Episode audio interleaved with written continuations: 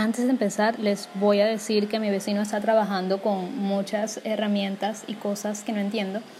y bueno, no lo puedo evitar, así que si hay ruido, lo siento. Soy Daniel Ordaneta y este es mi podcast para responder preguntas sobre acuarela, con mucho ruido de fondo. En el episodio de hoy eh, voy a responder una pregunta que me llegó a mi correo que me pareció súper linda y era de que cómo ha sido mi experiencia enseñando.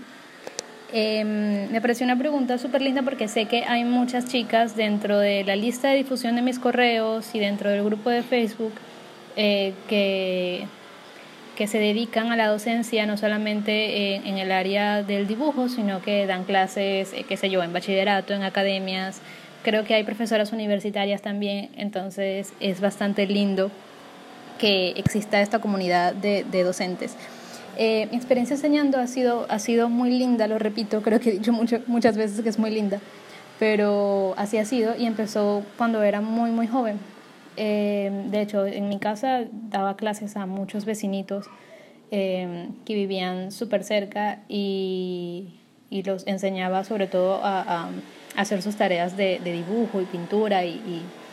manualidades y cosas así. Pero eh, como que el primer trabajo formal que tuve eh, fue cuando estaba en la universidad, estaba en segundo semestre, tenía creo como que 19 años o 20 años, y em, conocí en la universidad a la hija de uno de los artistas más famosos en mi ciudad. Ella, ella es la que se encarga este, de, de, de todo lo administrativo de, de su padre, eh, es la que maneja su galería y estaba, eh, acababa de abrir eh, un espacio educativo académico para, para niños y niñas y bueno, que luego se fue expandiendo para personas de todas las edades. Eh, me ofreció esta oportunidad de trabajar con ella, es una persona excelente. y bueno, fui a la entrevista y quedé. Fue como mi primer trabajo formal y trabajaba todos los días y me tocó darle clases a, a los niños más chiquitos. Eh, era muy lindo porque era la primera vez, yo no estaba segura si podía em, trabajar con, con, niños tan pequeños, eran de tres añitos, pero la verdad es que fue una experiencia increíble. Eh, creo que he aprendido muchísimo más de los niños que de mis profesores de la universidad. es una experiencia muy, muy bonita, muy enriquecedora.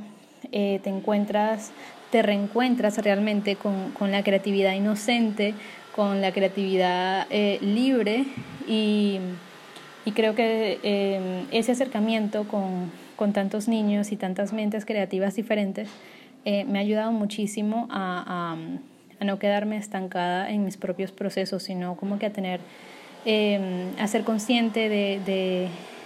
de, las cosas que me limitan o de esos factores que me limitan a crear cosas cuando los niños ya todos saben que, que no tienen nada de eso. Eh, empecé trabajando allí, eh, como les digo, eh, era un trabajo súper formal em, y luego fui como que abriéndome a, a darle clases a, a, chicos más grandes. Eh, hace dos años, aún estaba en Venezuela en ese momento, eh, tuve un grupo muy bonito de adolescentes de entre, de entre 13 años y 16 y, y fue como otra etapa que, de, la que, de la que también aprendí muchísimo, porque era como encontrarse con esas ganas eh, de crear y esas ganas de dibujar y aprender que tienen los adolescentes, pero también luchar con, contra las inseguridades y los miedos que es muy común tenerlos a esa edad y que yo creo que si no los atacamos en ese momento crecemos y nos volvemos adultos con esos mismos miedos. Entonces sí fue un súper reto trabajar con ellos y buscar la manera de, de, de, que ellos se abrieran nuevamente y que dejaran el miedo a, perdón, dejaran el miedo a, a, experimentar cosas nuevas y, dejaran, y perdieran el miedo al, al, al equivocarse y, y, a esas cosas con las que luchamos todavía nosotros, eh, los adultos. Eh, eh, la, la, otra experiencia, digamos como que la otra etapa que yo llamo, eh, ha sido ya esta parte virtual, esta parte online, de la que nunca imaginé que, que, que iba en la que iba a trabajar. Eh, antes de graduarme en la universidad, ya estaba en los últimos semestres, hice un, componente docente eh, para estar calificada a dar clases en la universidad, solo que, eh, bueno, por cuestiones de, la crisis de mi país no pude hacerlo y bueno, me tocó viajar. Pero ahora que estoy como que en esta etapa virtual y tratando de enseñar y compartir conocimientos de manera online, eh, me parece que también es muy, muy bonito porque a pesar de no tener contacto directo con todas las personas, creo que el alcance es mucho más amplio y mm, eh, eh, la retroalimentación, ese feedback que, que, dan todas estas personas que me están escuchando y que leen mis correos es mucho más grande que, que, que en un salón de clase. Creo que, no sé, creo que el conocimiento se expande muchísimo eh, al hacerlo de manera virtual y, y nada, me, ha parecido una forma excelente de, de, compartir conocimientos. Entonces, esa ha sido mi experiencia eh, más que todo y, y creo que, que, todavía me falta muchísimo por alcanzar y por recorrer, pero mm, de verdad que es una forma eh, muy linda de compartir porque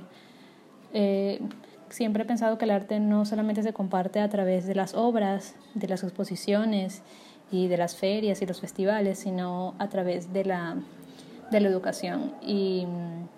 y nada, de verdad que me, me, hace muy feliz y me hace muchísima ilusión que hayan personas dentro de toda esta comunidad que, que se dediquen a, a, la docencia, porque es un trabajo que en mi caso, bueno, me, me encanta.